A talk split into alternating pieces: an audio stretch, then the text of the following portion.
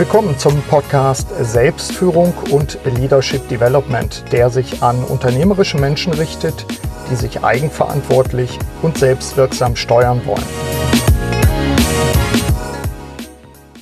Willkommen zur heutigen Episode. Mein Name ist Burkhard Benzmann und ich begleite seit 30 Jahren unternehmerische Menschen. Jeder von uns wird sich mit dem Alter auseinandersetzen müssen. Dem eigenen und dem der Angehörigen. Ich spreche in dieser Folge mit Ulrich Krutaub, der als Geschäftsführer der Blomberg Kliniken Häuser führt, die sich mit der Pflege alter Menschen beschäftigen. Keine einfache Aufgabe, wie man sich vorstellen kann. Umso interessanter ist es vom Geschäftsführer zu hören, wie weit Mitarbeiterorientierung gehen kann und muss. Und natürlich frage ich auch nach seinen eigenen Plänen für das Alter. Herr Kruthaub zählt übrigens auch zu den über 60 Führungskräften, die ich für mein erstes Buch, Die Kunst der Selbstführung, interviewt habe. Auf geht's! Herr Kruthaub, wir sind bei Ihnen in der Blomberg-Klinik zu Gast. Ich bin bei Ihnen in Ihrem Arbeitszimmer. Was ist eigentlich genau die Tätigkeit eines Geschäftsführers? Was würden wir mitkriegen als Hörer oder Hörerin, wenn wir Sie einen Tag lang begleiten würden? Was machen Sie? Also einer meiner Hauptaufgaben äh, ist sicherlich die Kommunikation.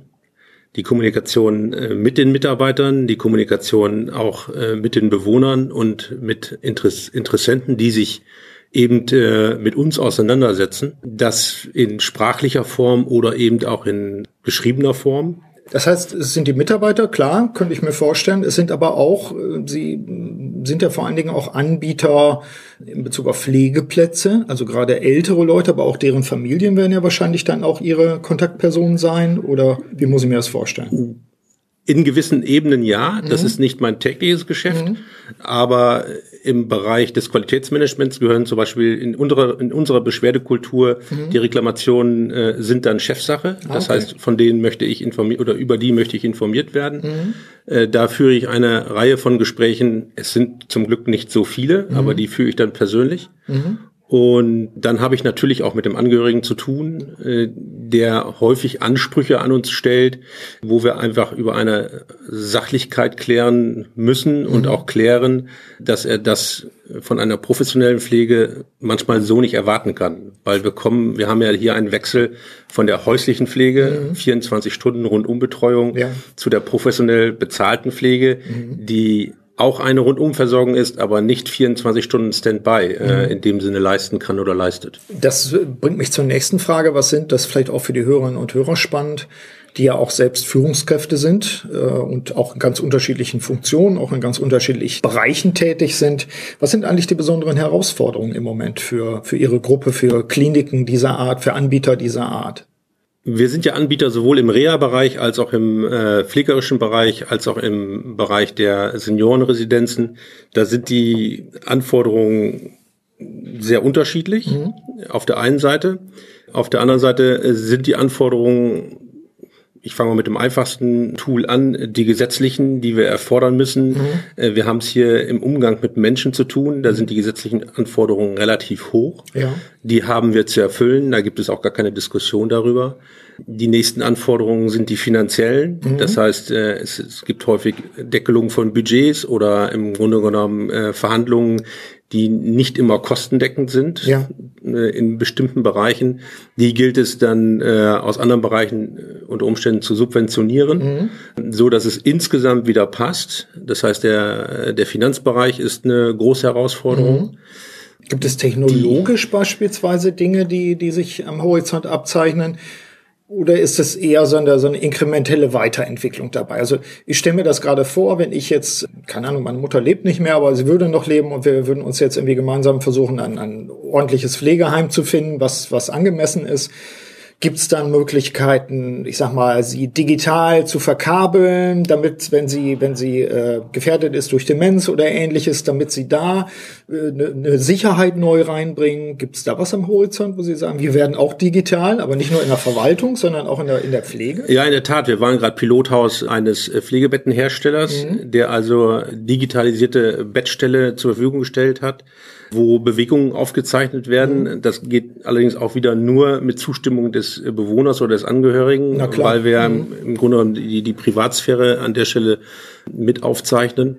Und hat er sich bewegt, hat er mhm. sich im Grunde genommen, hat er vielleicht eine zu schnelle Bewegung, ja. also unter Umständen aus dem Bett gefallen, genau. Dinge oder wenn er das Bett verlassen hat, um alleine zu, äh, zur Toilette zu gehen, mhm. hat er das Bett wieder erreicht, mhm. also ist er zu lange aus dem Bett ja. gewesen, so dass es dann Notrufmeldungen gibt. Mhm. Also da gibt es schon auch eine äh, digitalisierte Weiterentwicklung, mhm. Äh, die dann den Pflegekräften durchaus Unterstützung leistet. Mhm.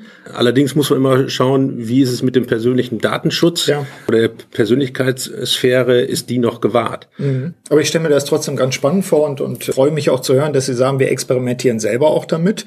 Wir sind offen, so ist, ist Auf jeden die Fall. Botschaft, die ich höre. Nämlich, das, das, wenn ich mir vorstelle, ich bin mal, mal, keine Ahnung, bin dann mal älter irgendwann und ich wäre in einer ähnlichen Situation und ich könnte darüber beispielsweise meine eigene Sicherheit vielleicht ein bisschen steigern oder mein Sicherheitsgefühl. Hm. Also muss ich mal gucken, ja. habe ich dann Überwachungsangst oder habe ich ein Sicherheitsgefühl? Ist ja auch eine Frage, wie das in ihrer Kultur dann auch der, der persönlichen Pflege, der Betreuung, der Zuwendung auch verankert ist. Aber ich finde gerade, was, was äh, Sensorik, so diese Entwicklung betrifft, es wird ja immer leichter, immer einfacher, Sensoren einzusetzen also das finde ich jetzt schon spannend. Und wenn Sie sagen, da gibt es einen Bettenhersteller, Spezialisten, da gibt es ja, habe ich gelernt, auch ganz faszinierende kleine Spezialistenunternehmen. Das finde ich schon spannend. Gibt es andere Dinge, wo man sagen kann, da dringt in ein vermeintlich, ich, ich will da nicht zu nahe treten, aber altbackene Institutionen treten auf einmal, tritt die Zukunft äh, auch über solche Techniken, Technologien auf einmal hinein und sie experimentieren damit? Das ist in der Tat so, das ist beim Dokumentieren. Mhm. Wir sind noch nicht auf dem Status, dass wir auf Tablets dokumentieren. Mhm. Das wird im Grunde genommen der nächste Schritt sein. Ja. Es gibt insgesamt pro Wohnbereich, wo etwa 32 Bewohner hier im Hause sind, in der, in der Blomberg-Klinik, äh, gibt es äh, drei Dokumentationsstationen mhm. für die Mitarbeiter. Äh, mit dem Tablet könnte ich direkt auf dem Zimmer ja. dokumentieren. Ja. Da wird der Weg weiter dahin gehen. Es gibt auch schon Häuser, die das machen, noch nicht so viele. Manche mhm. dokumentieren auch noch komplett auf Papier. Auch das gibt es noch. Mit den äh, Medienbrüchen, die natürlich dich, sich dann auch anschließen. Genau. Ja. Da ist also äh, Pflege an der Stelle äh, kein, ich sag jetzt mal, altmodischer Beruf oder der, ich sag mal, sich der Technik verweigert. Mhm. Äh, das muss ich, äh, kann ich ja im Gegenteil äh, sagen. Da werden wir immer mehr Technik auch bekommen und auch bekommen müssen. Sie hatten vorhin nach den größten Herausforderungen mhm. gesprochen. Ich hatte erst zwei genannt. Das dritte sind die, die Patienten bzw. Bewohner. Mhm. Das ist, ist etwas, was uns demografisch entgegenwächst. Ja. Und die größte Herausforderung sind letztendlich die Mitarbeiter, die wir, die es gilt für uns zu gewinnen, mhm. wenn wir sie im Grunde genommen für uns begeistern konnten, mhm. Äh, sie auch zu halten. Was aber auch heißt, dass sie, wenn ich das richtig von außen beobachtet habe und gut recherchiert habe, ich hoffe es, dass sie auch da Anstrengungen in den letzten Jahren unternommen haben. Ich glaube, Great Place to Work, immer wieder gewonnen, auch tatsächlich etwas, wo man jetzt sagen kann, das müssen sie ja wahrscheinlich auch machen. Also sie müssen ja noch stärker konkurrieren, also Mitarbeiter, die auf dem Markt sind, die hierhin oder dahin gehen können oder vielleicht sogar in andere Branchen gehen könnten. Äh, ja, das ist ein Weg, den haben wir seit mittlerweile, seit mehr als zehn Jahren. 2005 war die, die elementare Entscheidung, äh, uns zu einem werteorientierten Unternehmen zu entwickeln, mhm. mit einer hohen Mitarbeiterorientierung. Mhm. Beziehungsweise, ich muss anders sagen, erst kam die Mitarbeiterorientierung und dann die Werteorientierung. Ja. Mm, und äh, das ist uns in der Tat sehr gut gelungen. Mhm. Da nehmen wir im zweijährigen Rhythmus an diesen Wettbewerben teil, um uns dort auch nochmal wieder selber zu messen. Mhm. Wie ist der Stand? Mhm.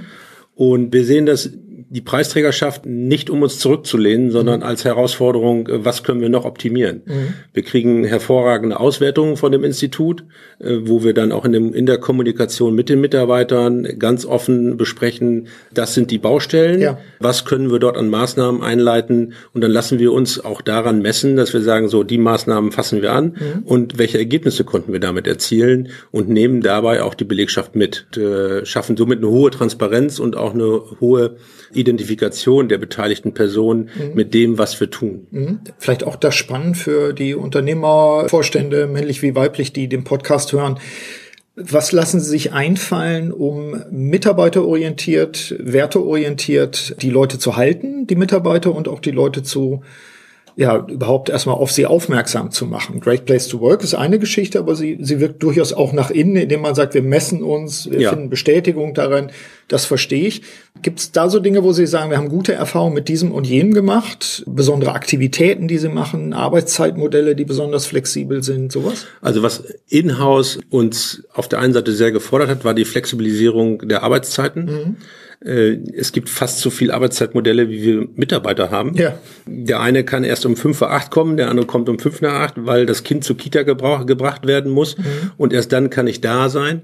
Ähm, das sind Dinge, auf die wir uns schon vor Jahren eingelassen haben, ja. wo Mitbewerber durchaus noch auf, auch heute zum Teil noch, äh, auf dem Standpunkt stehen, nein, äh, Schichtbeginn ist sieben Uhr, mhm. entweder kommst du um sieben Uhr oder du kommst gar nicht. Mhm. Ich mache es genau andersrum. Wenn die Person um fünf nach acht kommt, dann haben wir zwei Hände mehr um fünf nach acht, sonst haben wir kein paar Hände mehr. Ja. Die Kunst ist dann der Bestandsbelegschaft, da die diesen Gerechtigkeitsgedanken, mhm. der sich ja immer wieder in der, in der Diskussion herauskristallisiert, ein Stück zu nehmen. Ich führe bewusst die Gerechtigkeitsdiskussion oder ich kürze die ab, ich mhm. führe die nicht lange. Mhm. Mein Credo ist dann, äh, es ist auch nicht gerecht, dass wir 80 Millionen äh, Deutsche in diesem Land leben mhm. und die anderen 7,3 Milliarden leben deutlich, im Wesentlichen deutlich schlechter. Ja. Das ist auch nicht gerecht. Wo fängt das an? Wo hört das auf? Und wehre mich gegen die Gleichmacherei. Ich bin mhm. dann eher für den Individualismus. Mhm. Der hat einen ganz hohen Anspruch. Und ich muss jedem Einzelnen erklären können, warum der das darf und der das nicht. Ja. Es gibt dann Korridore. Und die Mutter, wenn ich auf dieses Beispiel mit der Kita zurückkomme, die dann um fünf nach acht kommt, die Kita-Zeit ist irgendwann vorbei. Und dann sagen wir auch, okay, wie sieht's jetzt aus mit sieben Uhr? Geht mhm. das? Was ist daran möglich? Und dass ich ihr diese Zeit gegeben habe, mhm. äh, der Kinderversorgung, mhm. bindet die Person wieder an uns und ja. schafft eine höhere Loyalität, glaube mhm. ich, als wenn ich im Grunde genommen sage, du musst in unser statisches System hinein. Mhm. Und mit der Flexibilität sind wir noch lange nicht am Ende. Mhm. Ich glaube, wir werden uns noch Dinge überlegen. Da fehlt uns heute vielleicht noch die Fantasie ja. dafür. Aber die werden kommen. Was mich bestätigt daran, dass mein Eindruck ist, seit, seit mindestens zehn Jahren, auch was Personalentwicklung betrifft, wir haben eine Atomisierung der Personalentwicklung. Früher dachte man immer, ich mache ein großes Konzept und alle fügen sich da irgendwie rein. Ich habe das immer als viel zu starr wahrgenommen. Ich glaube, Personalentwicklung ähnlich auch wie, wie Arbeitszeitmodelle, die ja nun Teil dessen dann auch sein können, sind, sind individualisiert. Sie müssen individualisiert sein, Exakt. sonst kriegen wir nicht das gewuppt sozusagen, was wir an Aufgaben haben. Ja, das bestätigt mich dann auch. Bei die Arbeitszeit ist das eine und mhm. die persönliche Entwicklung ist, glaube ich, das andere, wo wir auch seit 2005 großen Wert darauf legen, die persönliche Entwicklung in Form von Fort- und Weiterbildung, mhm. sei es hausintern oder eben auch über externe Fortbildungsmaßnahmen. Da stehen wir als mittelständisches Unternehmen mhm. sehr gut im Markt. Das wissen die Menschen auch, dass sie sich mhm. hier entwickeln können und hier ihren Geist trainieren mhm. dürfen und da auch entsprechend gesponsert werden. Mhm. Ja. Wäre also auch ein weiterer Punkt zu sagen, eine ein erkennbare Weiterentwicklung, die gleichzeitig auch magnetisch wirkt nach außen die gleichzeitig magnetisch wird. Mhm. Und äh, ja, die Diskussion habe ich auch mit der Inhaberschaft mhm. gehabt. Jetzt ist der Mitarbeiter schlau, mhm. dann geht er woanders hin. Auch das passiert. Ja. In der Tat. Das gibt es nicht so häufig, mhm. aber das ist ein Restrisiko, das nehmen wir in Kauf. Mhm. Und ja, mit der höheren Qualifikation kommt er vielleicht auch einem, zu einem gesonderten Gehaltsgespräch mhm. und sagt, äh, jetzt habe ich die Qualifikation, jetzt möchte ich im Grunde genommen auch äh, eine Honoration dafür. Auch das passiert, das ist auch in Ordnung. Ja. Ähm, ich habe ja deswegen auch mit den Mitarbeitern, die sich dann für eine andere Stelle äh, entscheiden, weil ich für diese Position gar mhm. nicht mehr den Entwicklungsraum habe, ja. weil er schon dreimal besetzt ist innerhalb der Unternehmung, ja aber immer noch eine gewisse Verbindung, mhm. dass wir diese Möglichkeit geschaffen haben. Und somit habe ich an der Stelle wieder eine Art Netzwerk ja. mit einer guten Erinnerung oder einer guten Historie. Mhm. Das hat mir das Unternehmen ermöglicht mhm. und äh, habe dann eben auch noch einen guten Botschafter äh, an anderen Stellen. Ja, aber das zeigt schon aus meiner Sicht zumindest die Komplexität. Also da muss ich mich wirklich mit jedem einzelnen Mitarbeiter, ich muss mich dem widmen. Das ist in der Tat so, ja. Ja. Wie alt sind Sie jetzt? Ich bin jetzt 52 Jahre. Wenn Sie jetzt auf die Zukunft blicken, dann äh, haben Sie noch eine ganze Weile, vermute ich mal. Äh, das soll auch so sein. Spaß an der Arbeit. Sie sind Spezialisten sozusagen hier mit der Klinik oder auch mit der Klinikgruppe in der Versorgung älterer Menschen. Eine Frage, die ich mitgebracht habe, welche Pläne haben Sie eigentlich für sich selbst? Gibt es da sowas wie, wie äh, in 15 Jahren oder so ein, ein äh, Bruch oder äh, haben Sie Modelle, wo Sie sagen, ich glaube daran, das wird sich, wird irgendwie so eine ineinander übergehen, so, so ein Morphing sein? Wie, was ist, gibt es eine dritte Karrierephase oder, oder lösen sich solche Vorstellungen auf? Was sehen Sie für sich selbst? Also ich bin kein Freund von Lebensphasenmodellen. Es gibt Menschen, die sind 52 und im Kopf ganz jung. Mhm.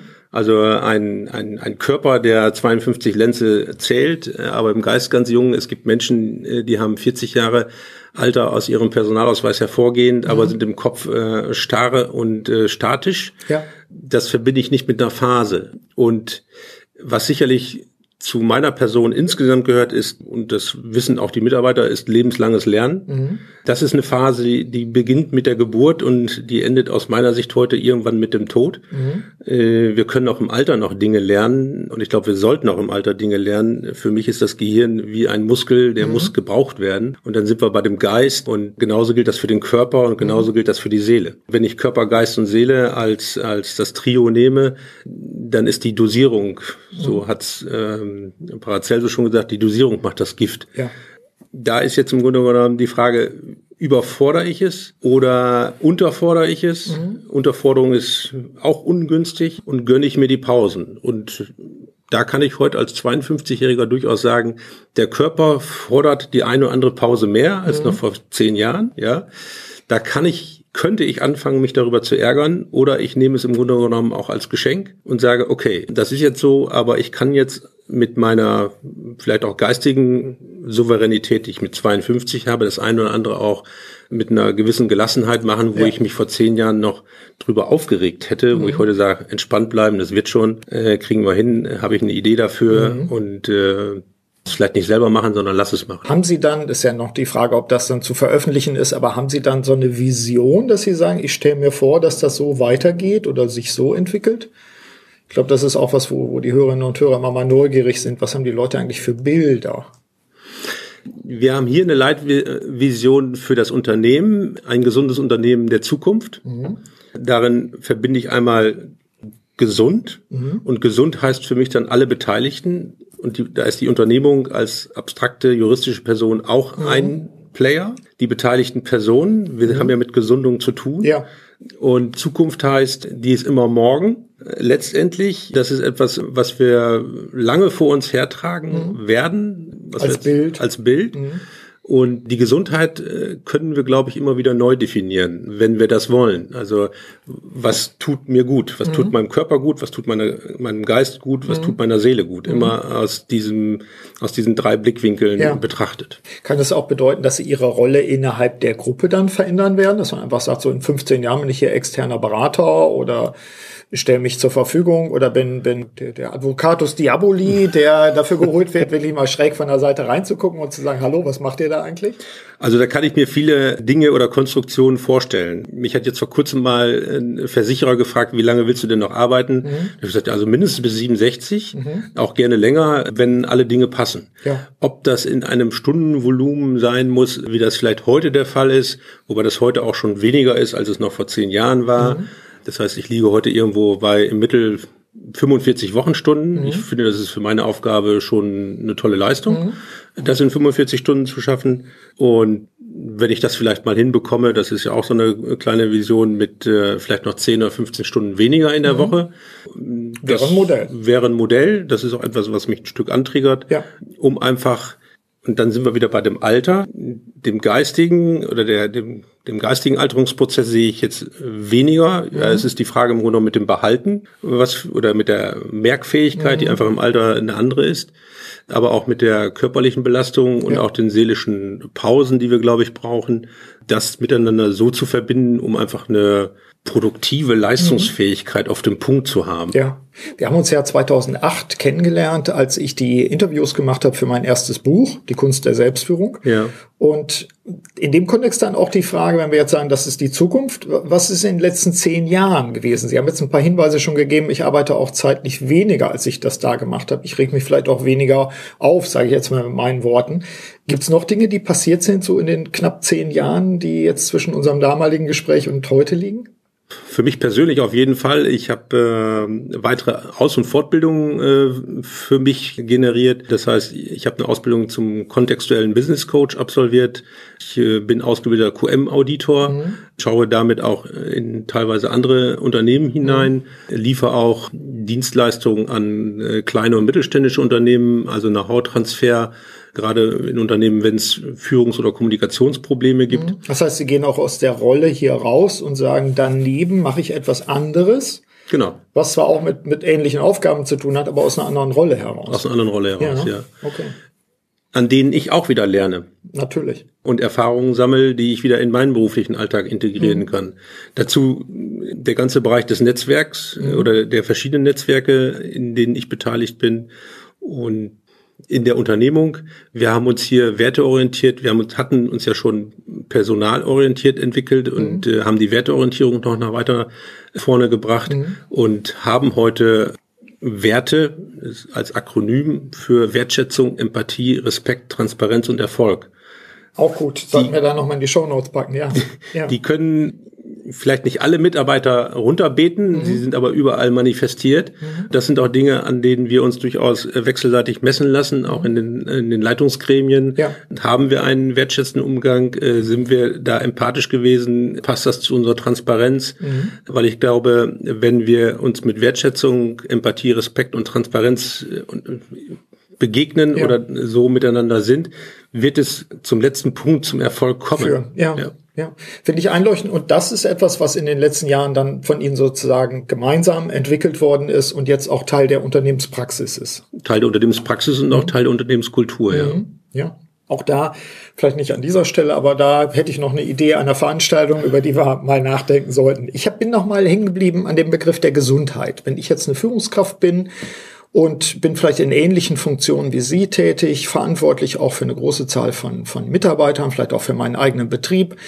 Was ist eigentlich Gesundheit? Oder anders gefragt, woran merke ich als Führungskraft, dass ich gesund bin? Oder merke ich das nur, wenn ich krank bin, dass ich dann keine Gesundheit habe?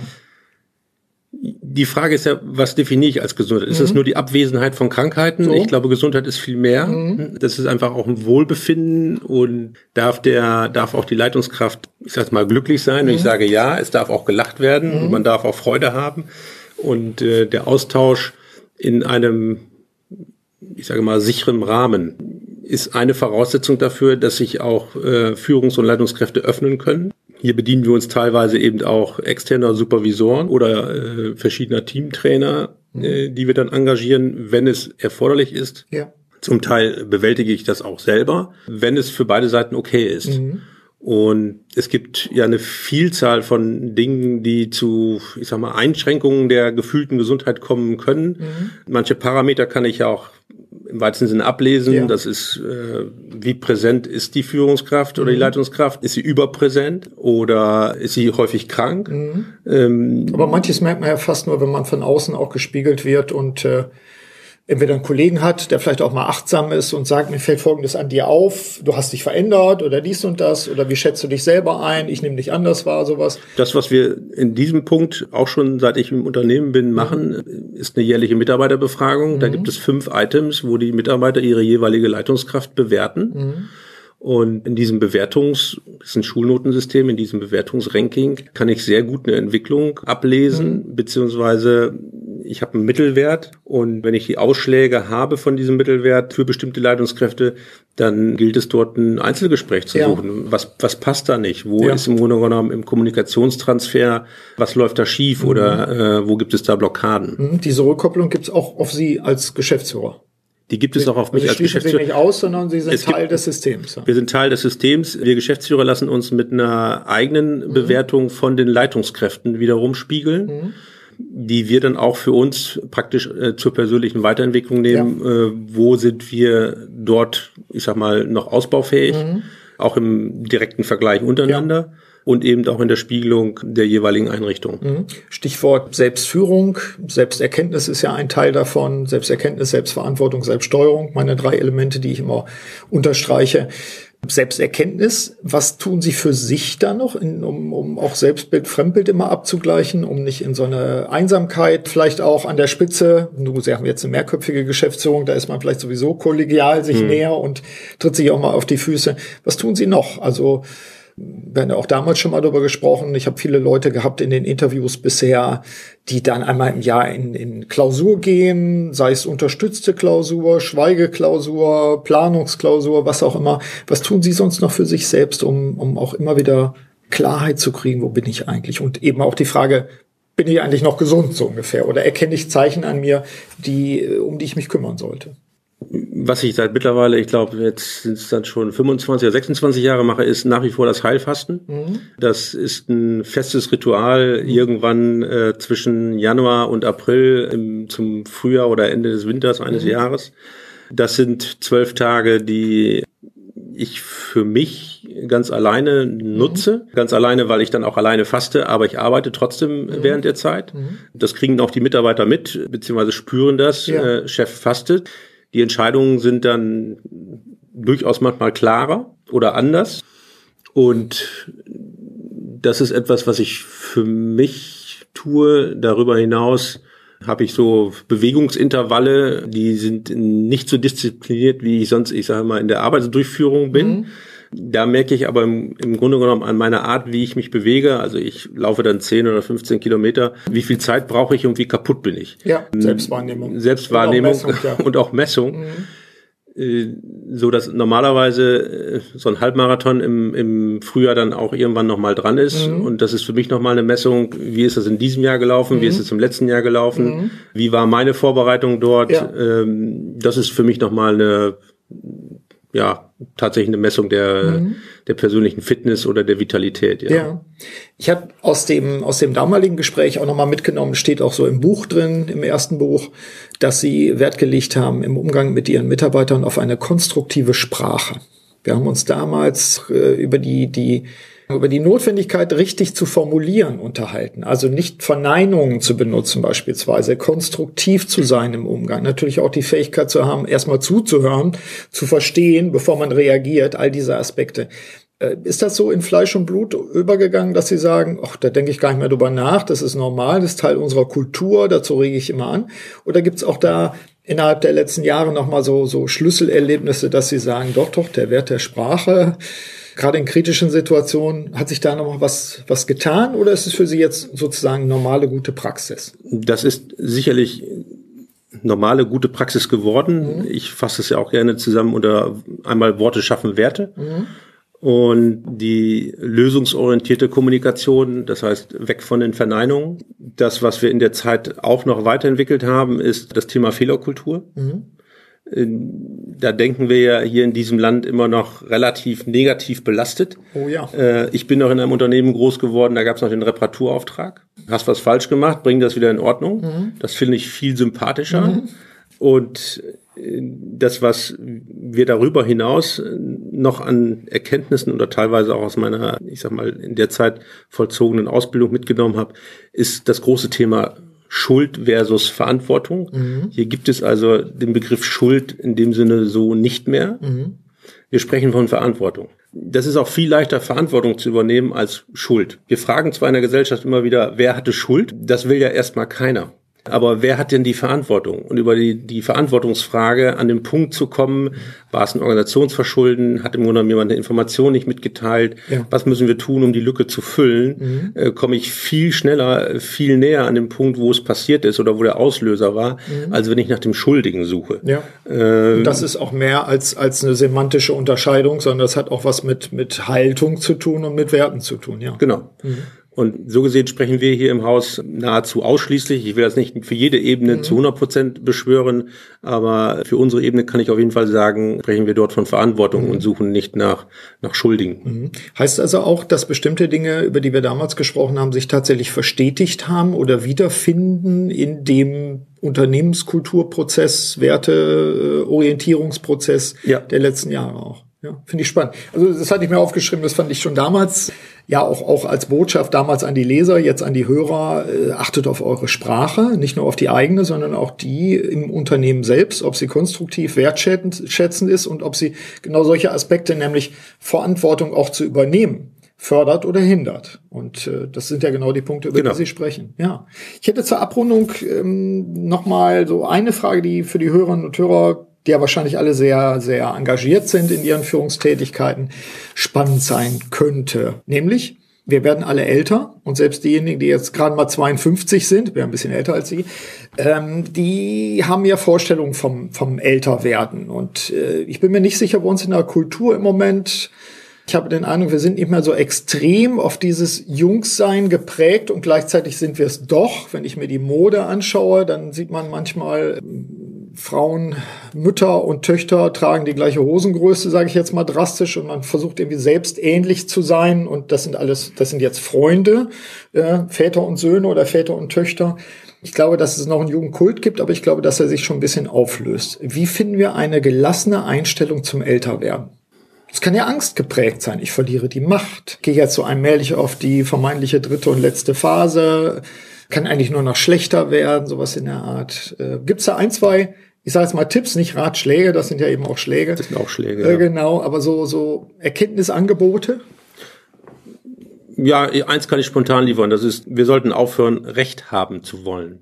Das ist ja immer Quell von ewig währenden Diskussionen. Ja. Mein Gegenüber muss meinen Standpunkt einnehmen, weil ich für mich glaube, ich habe Recht. Mhm. Sich in dieser Richtung zu öffnen und zu sagen, okay, ich habe meinen Standpunkt und mein Diskussionspartner hat einen anderen Standpunkt. Und beide dürfen sein und sich, ich sage es mal, anzunähern, mhm. ohne den anderen jetzt komplett von seinem Standpunkt wegzuzerren und nur seinen eigenen als den alleine, alleine selig machenden mhm. sehen zu wollen. Äh, das bringt jede Menge, jede Menge Entspannung, glaube mhm. ich. Aber wird das leichter im Alter oder schwerer oder muss man das nochmal lernen? Ich glaube, das muss man, das kann man in jedem Alter lernen. Mhm. Meine Erfahrung ist da, dass Menschen häufig lieber im Recht sind und unglücklich als mhm. im Unrecht und glücklich. Ja, schöner Punkt. Ja. Oder es geht allen gleich schlecht und alle sind vermeintlich zufrieden, sind es aber eben doch nicht. Sind es doch nicht. Ja. Und äh, das wäre so etwas, wenn wir uns in diese Richtung in unserem Kulturkreis so ein mhm. Stück entwickeln können, das heißt auch, eine gewisse liberale Grundeinstellung zu mhm. haben und durchaus auch die Meinung des anderen zu tolerieren. Mhm. Ich meine damit nicht, dass man ähm, alles äh, sagen oder, wie soll ich sagen, tun darf. Mhm. Deswegen, nach dem Motto, ich habe das Recht dazu, das zu tun. Und werfe meine Werte über Bord womöglich, das werfe, nicht. Das ist damit nicht gemeint. Mhm. Aber wenn man mal auf die Diskussionen schaut, die sich in diese Richtung bewegen, dann ist da immer so ein Knoten, der sich mhm. ganz schwierig lösen lässt in verschiedenen Diskussionen. Mhm. Das gleiche geht dann noch fortgesetzt in richtig oder falsch. Mhm wäre so der nächste Punkt. Nicht, das ist aber richtig, nein, das ist falsch. Mhm. Ich schaue mehr, funktioniert's oder funktioniert's nicht? Auch das sicherlich wieder eine Haltungsfrage, die man natürlich auch lernen und, und einüben muss. Die muss man einüben, das dauert auch ein Weilchen. Und ja, da müssen sich im Grunde genommen auch erfahrene Menschen oder Menschen mit etwas mehr Lebenserfahrung äh, durchaus auch dem, dem jungen Publikum oder dem jungen Mitarbeiter manchmal sehr äh, anders öffnen und mhm. nähern, mhm. als das bisher der Fall war. Oder in der, ich sag mal, in der Zeit, wo ich noch junger Mitarbeiter war, mhm. da haben wir eher noch hierarchisch gedenkt. Ja. Heute haben ja. wir als Mitarbeiter ja nur noch Maximaldemokraten. Die haben wir uns ja auch zu Hause erzogen. Irgendwie scheint das so, ja. Wir sitzen zu Hause mit den jungen Menschen am Tisch und jeder hat äh, praktisch seine, seine Meinung mhm. und jeder beteiligt sich am Entscheidungsprozess. Das ist nicht mehr wie mal ganz früher, da hat Vater gesagt, wie es läuft und alle haben im Grunde genommen gehorcht, also sehr hierarchisch. Ja. Und heute sagen wir als Eltern unseren Kindern, tritt deine Meinung, mhm. Äh, du musst auch mal im Modem ausspannen und tu was für dich. Ja. Und das ist der Mitarbeiter, der uns dann jetzt begegnet in mhm. unserem hierarchisch, ich sag mal, ursprünglich oder altertümlich hierarchisch geprägten System. Ja. Und jetzt soll der plötzlich in, in Hierarchie leben und sagt, aber ich habe das bessere Argument. Mm. Das ist die Herausforderung, insbesondere für die Älteren. Ja, insbesondere für die Älteren. Ja. Und da, da bin ich wieder mit richtig und falsch mhm. unterwegs und sage, okay, lass uns mal drüber nachdenken, ob das funktionieren mhm. kann, was dieser junge Mensch da sagt. Man braucht dann aber auch innerlich so eine Art Hubschrauberperspektive, um draufzuschauen, was mache ich hier gerade? Verhacke ich mich jetzt gerade in richtig oder falsch? Also ich erkenne mich selbst in so einem Musterdenken. Das wäre ja eine der Voraussetzungen, auch um die, um eine Souveränität zu entwickeln, die andere Meinung überhaupt erstmal gelten zu lassen. Ja, das muss ich in der Tat entwickeln oder mhm. muss ich erkennen, ja. Ja. Und das ist natürlich dann auch, auch wieder ein Kulturprozess. Also ich kann mir vorstellen, in einer Kultur wie bei Ihnen, wo man sich gegenseitig auch dann in Anführungszeichen zur Verantwortung zieht oder an die Werte, die man vereinbart hat, ja erinnert. In so einer Kultur passiert es gegebenenfalls leichter, dass man sagt, ja, ich lerne das auch. Ja. ja. Und das gilt dann wieder, jetzt sind wir wieder bei, bei, der, bei der Kommunikation. Ja. Das lernt man auch wieder nur über die Kommunikation. Ich, was heißt biete, über unseren ausgedehnten Seminarkatalog gibt es im Herbst äh, jetzt in diesem Jahr zum dritten Mal einen sogenannten Azubi-Tag. Das heißt, ich schließe mich mit den ganzen Azubis der Unternehmensgruppe, das sind so etwa knapp 20, mhm. schließe ich mich einen Tag weg und wir machen ganz verrückte Dinge. Äh, und am Ende des Tages kommen im Grunde genommen die Erwartungshaltungen der Auszubildenden unserer Einrichtung mhm. äh, zum Vorschein. Und mhm. ja, ich vermittel denen im Grunde genommen auch den ich sage jetzt mal, organisatorischen oder den, den Aspekt einer funktionierenden Unternehmung mhm. und die ganzen Zugangsstellen, wo sie ihre Ideen überall loswerden ja. können und eben auch die vielleicht historisch gewachsene Haltung einer Leitungskraft des mittleren Alters, um auch bei dem jungen Menschen dafür Verständnis zu wecken. Aber andersrum, und es ist dann eine Folgeveranstaltung für die Leitungskräfte, wieder die Vermittlung, das erwarten eigentlich unsere Auszubildenden mhm. von uns als, als Leitungskraft. Mhm.